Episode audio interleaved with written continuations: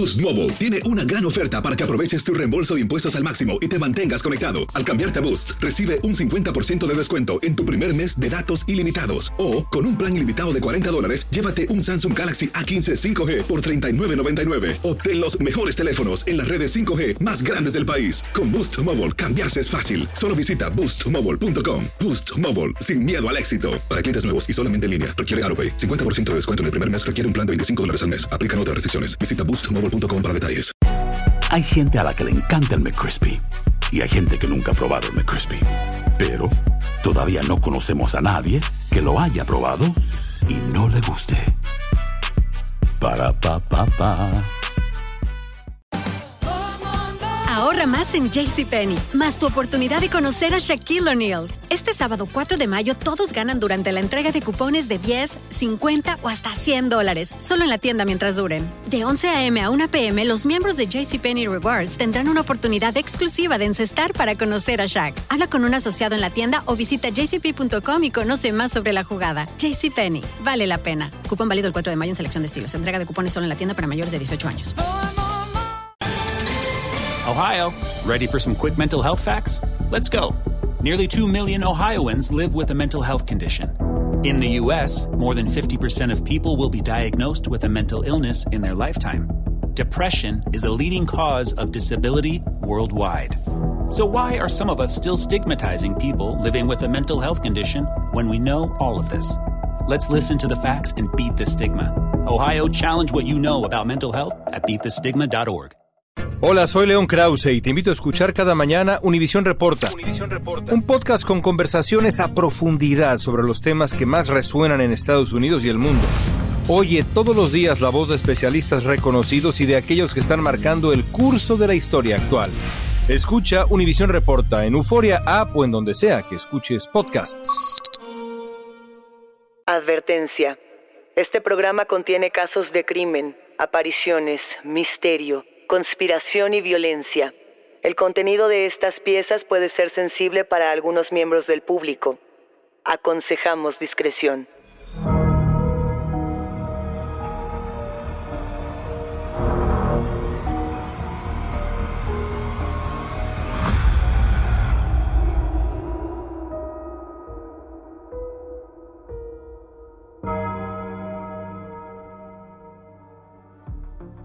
Saludos enigmáticos, bienvenidos, bienvenidas a esta conversación con nuestros especialistas en misterio.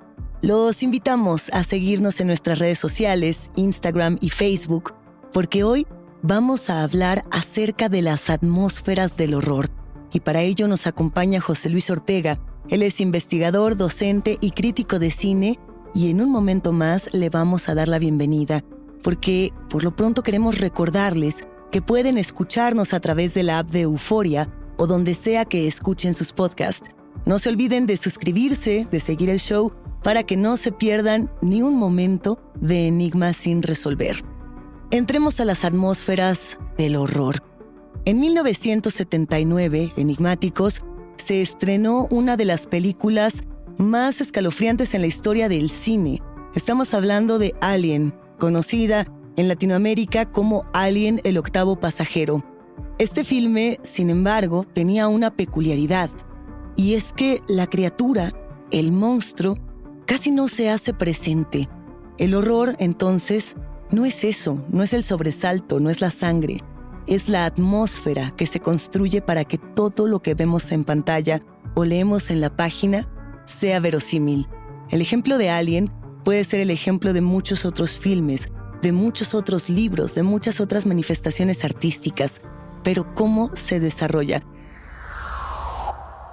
José Luis Ortega, ¿cómo estás? Bienvenido. Hola, ¿qué tal, Luisa? Eh, pues muy contento, muy contento de estar contigo platicando acerca de un tema que nos apasiona, que es el terror en general y en específico en el mundo del cine. Y es un gusto estar aquí contigo en este maravilloso podcast. El gusto es todo nuestro, José Luis empezar a conversar contigo de, de lo que es una atmósfera del horror. ¿A qué nos referimos cuando hablamos de este tipo de atmósferas? Bueno, nos referimos justo a un medio ambiente específico, un environment, podríamos decirlo así, eh, muy específico para generar una serie de emociones en el ser humano que se van a destinar justamente a ponerlo en una situación que comienza con la inquietud, la incomodidad, el nerviosismo y de ahí ir subiendo ya hacia las esferas del miedo, del terror, etcétera, etcétera. Ahora, hay que decir, mi querida Luisa, que esto no significa solamente sacarlo de su zona de confort, es decir, que saques a la persona, al individuo de una zona que ya conoce. No, esta atmósfera no necesariamente tiene que ser en un ambiente desconocido, sino que puede generarse también en un ambiente en el que supuestamente debes de estar en confort, debes de estar en pleno conocimiento de tu derredor y que de repente se comienza a trastocar para que generes justamente todas esas sensaciones que te he comentado. Claro, yo me quedaba pensando en el ejemplo de Lovecraft y en cómo este autor tan reconocido, tan querido, ahora tan cercano a la cultura pop, transformó por entero de la literatura todo el género hasta llegar al cine, pensando en las atmósferas. Tú lo sabes, José Luis, en algún momento Lovecraft dijo que un bosque embrujado no era embrujado porque tuviera árboles siniestros, que era embrujado o que era siniestro por la propia atmósfera que íbamos construyendo. El propio guionista de, Alien, Dan O'Bannon, tomaba esa referencia para decir, no necesitamos un monstruo para sentir miedo. No, eso es totalmente correcto, no lo necesitamos. El monstruo muchas veces, eh, y eso también es parte de la mitología, de los mitos, de la literatura, de las artes, el monstruo en muchas de las ocasiones está dentro de nosotros. Y no me refiero a que físicamente esté dentro, como es en el caso de Alien, sino que existe en nuestra mente. Y esa mente, nuestra propia mente, nuestro propio cerebro, puede jugarnos unas pasadas bastante, bastante eh, escalofriantes. Y entonces ese monstruo que vivimos o el que tenemos en nuestra cabeza es el que se va a reflejar justamente en ese entorno.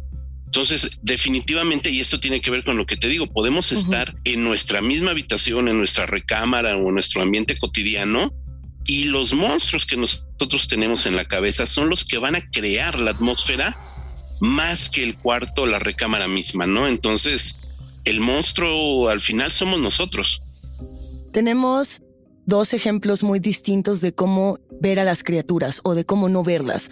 Nos está el ejemplo de Alien de 1979, donde Ridley Scott dice, las pocas veces que lo vamos a ver, eh, el alien va a salir del pecho de uno de los tripulantes, va a explotar de ahí, o quizá podamos ver una silueta muy similar a las guiguerianas que va a llegar y, y nos va a destruir. Ese es un ejemplo. Tenemos otro que es mucho más grotesco, como puede ser The Thing de Carpenter, ¿no? Cuando vemos que eh, las entrañas de las personas se transforman en la criatura, se transforman en, esta suerte de extraterrestre que no sabemos bien a bien, José Luis, qué es.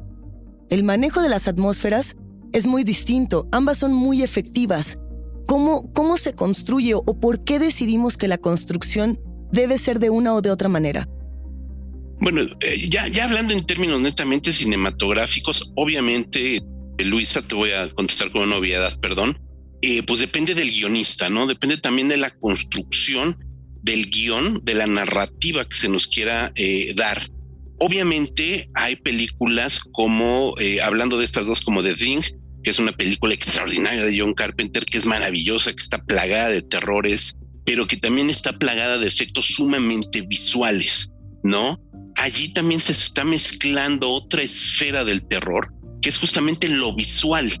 Y lo visual está destinado a generarnos un shock, lo que se conoce también como el shock value, este valor del shock que nos va a petrificar por lo que estamos viendo. Evidentemente esas imágenes grotescas de carne mutilada, de sangre reventando a borbotones, de miembros apuntados o de monstruos que escapan a nuestra inteligencia eso también se convierte en una forma de terror que es especialmente gráfica y grotesca. De ahí surge también el cine gore. En los años media, principios de los años 60 surge de esta necesidad de choquear al público con un cuerpo mutilado, con una víscera sangrando, etcétera, etcétera, ¿no? Eso está destinado justamente, o está, mejor dicho, está especificado por la necesidad narrativa del guionista y qué es lo que pretenda lograr, ¿no? Hay películas de terror gore que pues nos pueden asustar más que nada por el hecho de lo que se muestra, ¿no? Que es totalmente gráfico más allá de lo que estamos eh, sugiriendo, ¿no? La sugerencia de, las cosas responde también a esta necesidad de crear esa, esa, valga la redundancia, esa atmósfera, ese misterio, esas sensaciones que de repente nos van a enfrentar de golpe a una verdad que a lo mejor nos resulta ininteligible, ¿no? Entonces allí también tenemos que ver cuál es la construcción del guion, cuál es la construcción de la historia y cuáles son las necesidades que también la narrativa de la película nos pretende, con cuáles nos pretende asustar, básicamente. Porque tú ya estás mencionando aquí al gore, al slasher, por ejemplo, que son géneros narrativos, géneros cinematográficos que apelan a lo visual, a lo gráfico, a la sangre, y que muchas veces por esa misma razón ya no nos dan miedo. José Luis, ya no, ya no sentimos temor cuando vemos esto. Quizá podemos sentir repulsión, asco, podemos sentir rechazo a lo que vemos en pantalla, pero no sentimos temor. Si nos quedamos pensando en la propia historia del miedo, yo sé que tú recuerdas muy bien este caso de Orson Welles en 1938 con la Guerra de los Mundos, cuando retoma esta novela de H.G. Wells y la vuelve una radionovela, un radioteatro que logró inclusive que lamentablemente muchas personas se quitaran la vida. Y entonces pensamos, aquí el shock value, ese valor, digamos, del shock, del horror, venía de la imaginación, es decir, de todo lo que no se ve. ¿Qué pesa más actualmente? ¿Lo que se ve o lo que no se ve? Hoy por hoy, en, en los últimos años, hemos tenido una fuerte presencia de lo que se llama el terror de autor, el terror elevado, este, este tipo de terror, donde justamente en la mayoría de las películas, no te voy a decir que en todas, se comienza con la sugerencia, con enrarecer justamente las atmósferas, los lugares en los que los protagonistas se desenvuelven, ¿no? Ese es el inicio de esas películas hay públicos que se desesperan porque consideran que son películas lentas, que son películas donde no está sucediendo nada, donde no se ve nada, claro, porque hay un grupo muy grande de aficionados al cine de terror que les gusta más esta parte violenta, gráfica, festiva, sanguinolenta, porque hay que decirlo, una gran parte del terror contemporáneo es heredera del cine de finales de los 70 y de la primera mitad de los 80, donde todo se convirtió en una fiesta y donde efectivamente ya no existía miedo, ya no existía esta sensación de miedo, existía una sensación de repulsión, de asco, de una risa morbosa ante lo que se estaba viendo, etcétera, etcétera. Pero ya no existía esa parte de miedo. Es apenas, tenemos poco más de una década que se están reconstruyendo también estos discursos porque era necesario, y te lo digo así completamente en serio, era necesario volver a la esencia del miedo. Estamos tan acostumbrados visualmente en la actualidad a noticieros, a guerras, a una pandemia que nos ha costado más de dos años y millones de muertos en el mundo entero, etcétera, etcétera. Entonces, de alguna manera, lo visual ya lo tenemos perfectamente codificado. Entonces hay que volver nuevamente al origen y es escarbar en esas situaciones, momentos donde no sabemos cuál es nuestro destino. Y en el momento en que nosotros estamos conscientes que no sabemos que hay un paso más adelante, nos vamos a dar cuenta de que somos vulnerables, ¿no? y esa vulnerabilidad no nada más es física, sino también es mental. Oye, pero ahí ya estamos entrando también en el terreno de si no lo vemos, si no es algo que se ve, que sí es. Es decir, yo me quedo pensando en la banda sonora de los filmes, en el sonido, en, en el manejo que hacemos de, de aquellas sutilezas y también de aquellas fierezas, ¿no? Cuando tenemos, por ejemplo, ahora que estábamos hablando de Alien, del 79, y, y de pronto también saltábamos a The Thing del 82, podemos irnos también a los 2000 más o menos y pensar en, en, Aniquilación, en Annihilation, donde la banda sonora con Ben Salisbury y con Jeff Barrow nos desquiciaba de muchas maneras posibles. Eran pequeñas disonancias, pequeñas escalas, José Luis, que nos volaban la cabeza de una manera en la que ni siquiera nos dábamos cuenta. En términos de sonido y sobre todo de soundtracks, de músicas de fondo y demás, el cambio es súper importante. Ha habido un cambio importantísimo en el cine de los 80, en el terror de los 80, este cine gráfico que estamos comentando, se asoció lo estridente del audio las bandas sonoras de heavy metal, claro. se asoció inmediatamente al cine de terror. No había película de terror que no tuviera una banda de heavy metal. Se compaginaron prácticamente al unísono música estridente con cine de terror.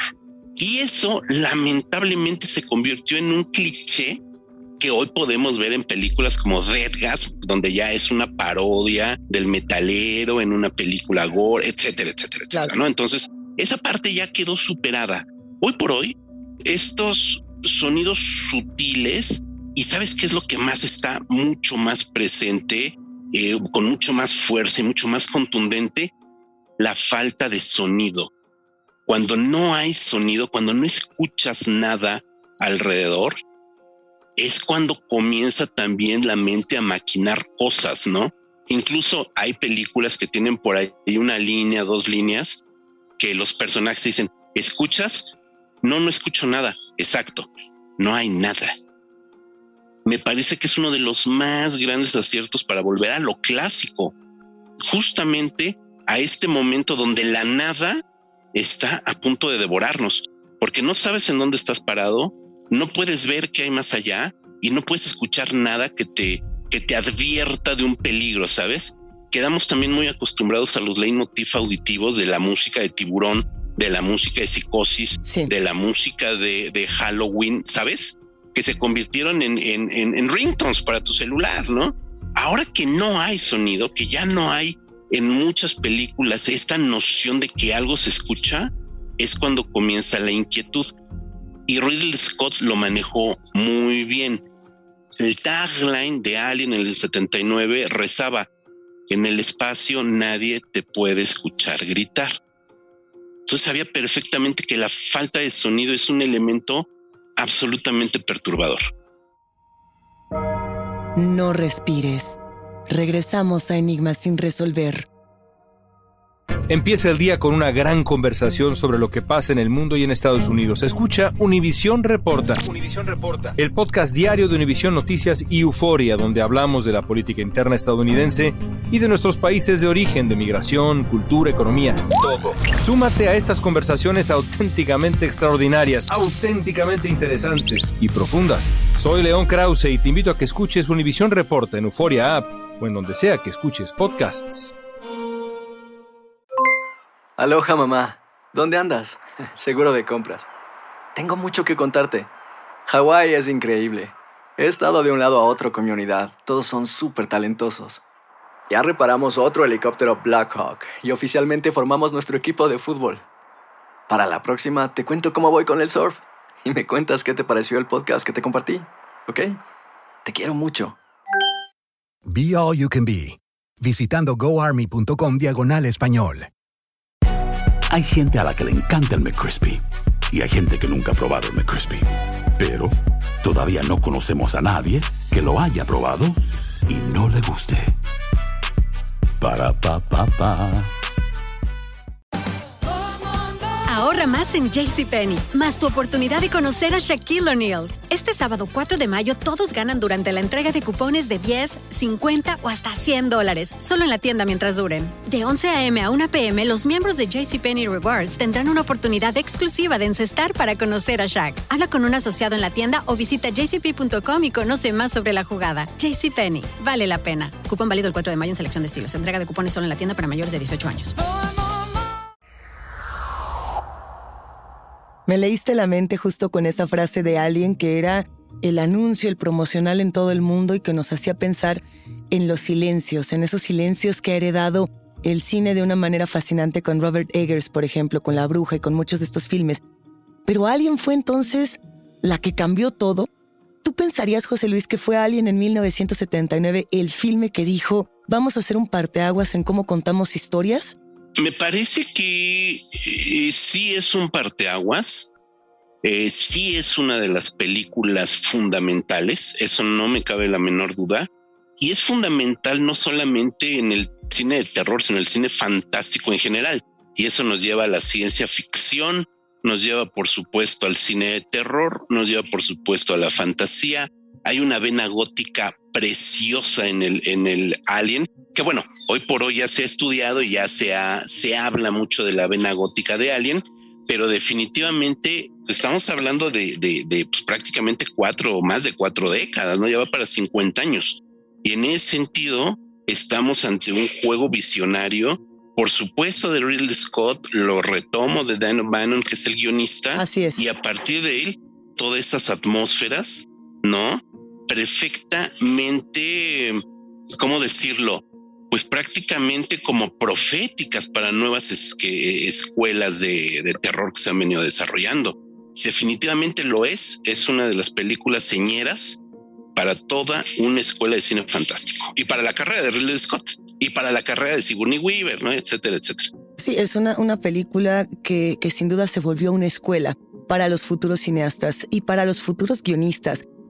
Ya que estabas regresando al tema de Dan O'Bannon, analizando el guion de Alien, que es algo que a aquellos que nos interesa el guion nos resulta absolutamente apasionante, Dan O'Bannon, por ejemplo, nunca menciona el nombre de la criatura. De hecho, solo le llama la criatura. Nosotros le decimos Alien porque es el referente, porque es el nombre del filme, pero nunca se menciona cómo se llama, de hecho el aspecto tampoco. Ahí es Ridley Scott con este juego que tiene con Giger de decir, vamos a formar esta estética, pero es algo que, que no se tenía definido. El guion era, no quiero decir estéril, pero sí trataba de mantener ese ambiente muy claro, muy fino, muy elegante que se manifiesta en toda la nave Nostromo. No, no, sí, era aséptico más que otra cosa, más que estéril, es un guion aséptico. Es impecable en muchos sentidos. Para empezar, retomo esta parte del lo gótico, ¿no? Porque Alien es una reelaboración de estructuras góticas, ¿no? Ya se ha hablado mucho de que la nave es la emulación de estas mansiones, castillos góticos, etcétera, etcétera, ¿no? De la atmósfera, las penumbras de los bosques de los Cárpatos con la oscuridad total del espacio exterior, etcétera, ¿no? Pero el origen del conflicto gótico es el conflicto entre lo antiguo y lo contemporáneo. La estructura del terror gótico siempre se va a definir en esta dualidad entre esta lucha de lo viejo y lo nuevo, sobre todo las amenazas ancestrales que llegan a desestabilizar un entorno contemporáneo. Son estas figuras, llamémosle de ruptura, de invasión, de desequilibrio en un entorno controlado. Y eso es Drácula, y eso es la criatura de Frankenstein, y eso es etcétera, etcétera, ¿no? Es la estructura de Alien. Cuando llegan a este planeta abandonado, sabemos que ahí hubo una civilización milenaria y que un mal milenario la destruyó. Y luego cuando regresamos a la nave y todos platican, la comida y se comienzan a convulsionar, bueno, uno se comienza a convulsionar y le explota la panza, tenemos esa irrupción de lo ancestral, lo desconocido, lo viejo, lo amenazante, que de repente se incorpora de manera brutal a un entorno cotidiano a un entorno en apariencia natural, en un entorno abiertamente controlado. ¿Qué más controlado que este grupo de astronautas que han estado ahí criogenizados, etcétera, etcétera, ¿no? Entonces de repente tienes esta irrupción y eso es lo que va a desentonar todo el resto de la situación. ¿no? Cuando se dice que el alien no se ve hasta el final, no, lo vamos al principio, o sea, cuando sale de la panza, vemos ese pequeño alien, ese monstruo, esa criatura, que como bien dices, no tiene nombre, igual que la criatura de Frankenstein, no tiene nombre. Entonces, esas figuras que no alcanza la inteligencia humana a saber qué es, ni siquiera te atreves a nombrarlas. Una vez que tú le das nombre a alguien, lo estás delimitando. Cuando nombramos existimos, José Luis, cuando, cuando nombramos hacemos que algo exista. Esta criatura que fue diseñada por Giger, que tiene toda esta característica erótica, también vuelve a esta propia atmósfera de Alien muy erótica de muchas maneras posibles, inclusive este momento que describes, ¿no? Cuando John Hurt le explota el pecho y vemos por primera vez a esta a este pequeño bebé, a este pequeño alien que se convertirá en un gran asesino, es un momento tanto espantoso como erótico, pero me gustaría también en ese sentido eh, hablar de las sutilezas de la atmósfera y del horror. Tenemos toda esta carga cósmica, una carga erótica, una carga muy fuerte de horror en la nada. Y sin embargo, yo te lo pregunto, al no ver muchas de estas cosas, ¿lo estamos volviendo sutil? ¿Lo estamos volviendo suave? No, no, suave no. Yo creo que más, más que suave, lo estás potenciando hasta el nivel que tu imaginación quiera. Definitivamente menos es más. Entonces, en el momento en que después de este primer nodo argumental, que obviamente es el término del primer tercio del filme, que es cuando explota la barriga y sale este pequeño eh, eh, monstruillo, a partir de allí ya no lo volvemos a ver eh, tan gráficamente, ahora sí, hasta el último tercio de la cinta. En ese momento ya se nos presentó ese algo, pero se nos presenta minimizado, chiquito. Y vamos a ver que esa pequeña amenaza va a ir creciendo hasta niveles verdaderamente de exorbitantes. Pero ese crecimiento está en la imaginación del espectador que tiene una primera información y el resto, construyelo tú de acuerdo a tus miedos, de acuerdo a tus creencias, de acuerdo a lo que significa este temor para ti. Yo voy a dejar que tus propios miedos personales se vean identificados en este monstruo bebé y van a crecer hasta el punto que tú quieras que crezcan. Esa es la virtud cuando estás enseñando poquito, cuando, cuando haces de este menos más, es cuando tú como espectador ya tienes este diálogo con la película y entras en esta en esta discusión directa con la película, pero no, no solo de manera crítica, sino también de una manera sensorial. Tú estás sintiendo esa angustia porque es el reflejo de ese miedo que tú estás trayendo y estás viendo reflejado en la película. Entonces, si de momento presentan este monstruo, ves cómo este monstruo va creciendo, ves cómo este monstruo va descabezando a todos los tripulantes, ves cómo este monstruo crece y se hace fuerte, no le estás permitiendo a tu imaginación jugar, sino que nada más le estás dando la información de lo que ves en pantalla. ¿Qué va a pasar con el horror? José Luis, te lo pregunto porque ya mencionábamos a Eggers, podemos pensar en Ari Aster, en estos herederos, sí para mí, de Ridley Scott, herederos de Alien, herederos de esa atmósfera del 79 que decía menos es más, que decía te puedo asustar a partir de lo que no ves. ¿Sientes que nos vamos a tirar hacia este tipo de horror, que vamos a seguir esta estela o que vamos a buscar el susto gratuito? Pues el terror y el cine de terror responden a una industria. Entonces, definitivamente vamos a seguir viendo ambas cosas, ¿no? Eh, digamos que las, las nuevas corrientes críticas, históricas, teóricas de todo lo que se escribe, lo que se ve, lo que sale, nos habla de que estamos en un momento privilegiado para el género de terror. Afortunadamente, los modelos de streaming, que hay que decirlo, se han dado cuenta de que el terror es comercialmente muy redituable. Entonces tenemos también una cantidad ingente, hay que decirlo, de productos de terror que van desde las más ínfimas categorías hasta las mejores superproducciones, tanto películas específicamente para streaming como series de televisión también específicamente para streaming de todos los nombres, los apellidos, etcétera, etcétera, ¿no? Entonces, ¿a qué voy con esto? El terror obviamente va a seguir en esas dos líneas lo que actualmente se le denomina el terror convencional. No hay mucho que explicar. El terror comercial que vemos, que lastimeramente se está yendo por hacer este eh, secuelas, remakes o precuelas, eh, etcétera, etcétera, ¿no? Y explotar tanto iconos del cine de terror como sagas completas, ¿no? Entonces, estamos viendo que esa sobreexplotación ahí sigue, va a continuar, va a continuar de muy buen estado de salud, porque hay un público que es el mayoritario, eso también hay que decirlo, que busca ese tipo de cine de terror. Yo en lo personal me encanta verlo, me encanta ir a ver la nueva película. Si me gusta o no me gusta al final es otra cosa. Pero de entrada que eso sigue existiendo y que existe este cine comercial y este cine pues totalmente, hay que decirlo también, derivativo, me encanta, me fascina porque también nutre a la industria.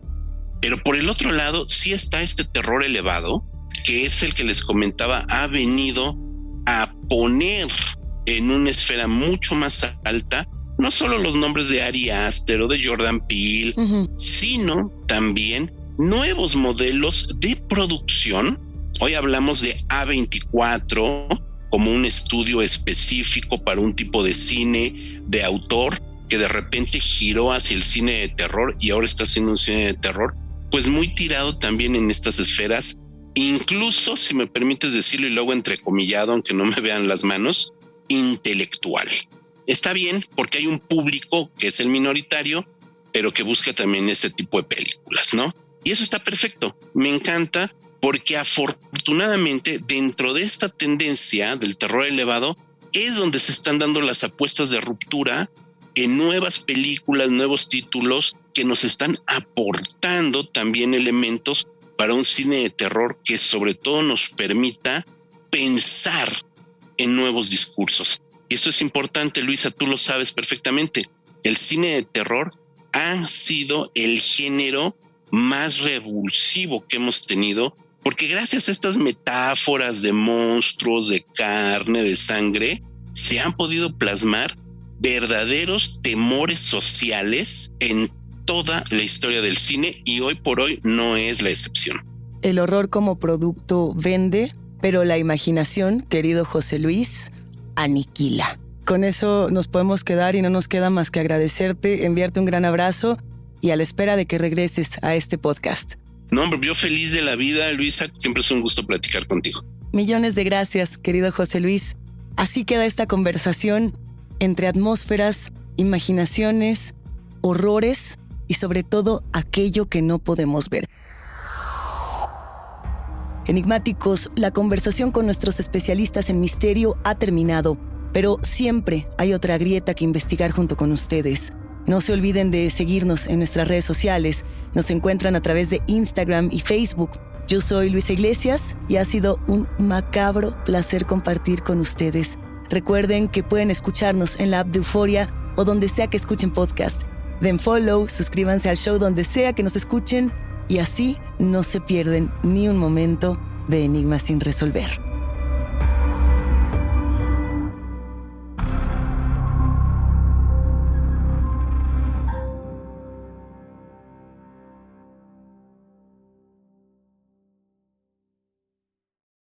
Univisión Reporta es el podcast diario de Univisión Noticias y Euforia en el que analizamos los temas más importantes del momento para comprender mejor los hechos que ocurren en Estados Unidos y el mundo. Reporta. Me llamo León Krause. Quiero que escuches en el podcast Univisión Reporta. Óyelo a la hora que quieras y desde cualquier lugar, por Euforia App o donde sea que escuches tus podcasts. Si no sabes que el Spicy McCrispy tiene Spicy Pepper Sauce en el pan de arriba y en el pan de abajo, ¿qué sabes tú de la vida? Para, pa, pa, pa.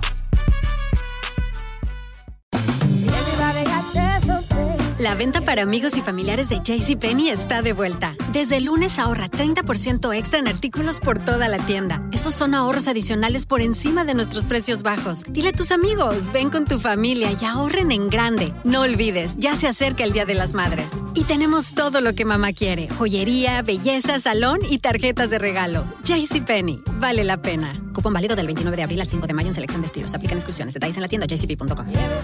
Boost Mobile tiene una gran oferta para que aproveches tu reembolso de impuestos al máximo y te mantengas conectado. Al cambiarte a Boost, recibe un 50% de descuento en tu primer mes de datos ilimitados. O, con un plan ilimitado de 40 dólares, llévate un Samsung Galaxy A15 5G por $39.99. Obtén los mejores teléfonos en las redes 5G más grandes del país. Con Boost Mobile, cambiarse es fácil. Solo visita boostmobile.com. Boost Mobile, sin miedo al éxito. Para clientes nuevos y solamente en línea, requiere AroPay. 50% de descuento en el primer mes requiere un plan de 25 dólares al mes. Aplican otras restricciones. Visita boostmobile.com para detalles. Sick of being upsold at gyms? My guy, you're currently a base member. For $90 more, I can upgrade you to our Shred membership. For 130 more, you'll be a Swole member. And for just $300 more, you'll reach Sweat Platinum. At Planet Fitness, you'll get energy without the upsell. Never pushy, always free fitness training and equipment for every workout. It's fitness that fits your budget. Join Planet Fitness for just $1 down and $10 a month. Cancel anytime. Deal ends Friday, May 10th. See Home Club for details.